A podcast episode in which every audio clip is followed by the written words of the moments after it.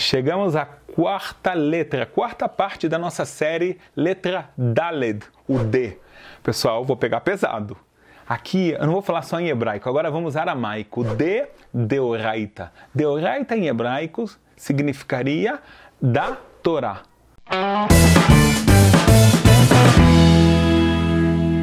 Esse é o significado dessa palavra. Quando a gente usa ela, a gente sabe que Deus deu para a gente a Bíblia e na Bíblia existem 613 mandamentos, 613 leis que Deus pede para a gente fazer ou não fazer alguma coisa.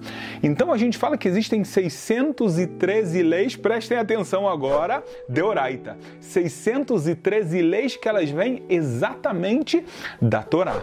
Sete leis existem a mais, que são sete leis rabínicas, que, que formam então o número 620.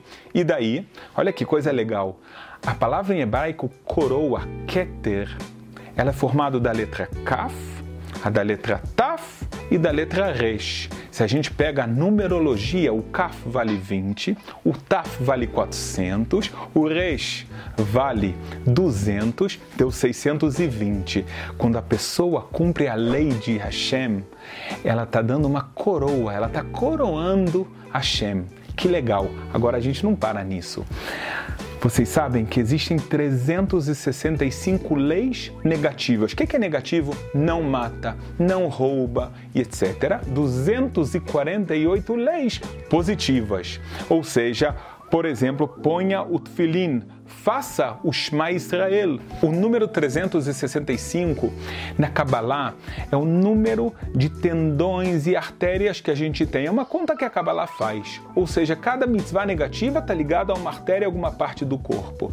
Já as 248 mitzvot, leis positivas, é o número de órgãos, segundo a Kabbalah, que a gente tem no corpo. Ou seja, quando a gente está cumprindo as leis da Torá, as leis que Deus falou, a gente está mantendo não somente o nosso corpo são, mas a gente está mantendo uma alma sã. Pessoal, esse é o Deoraita, as leis da Torá.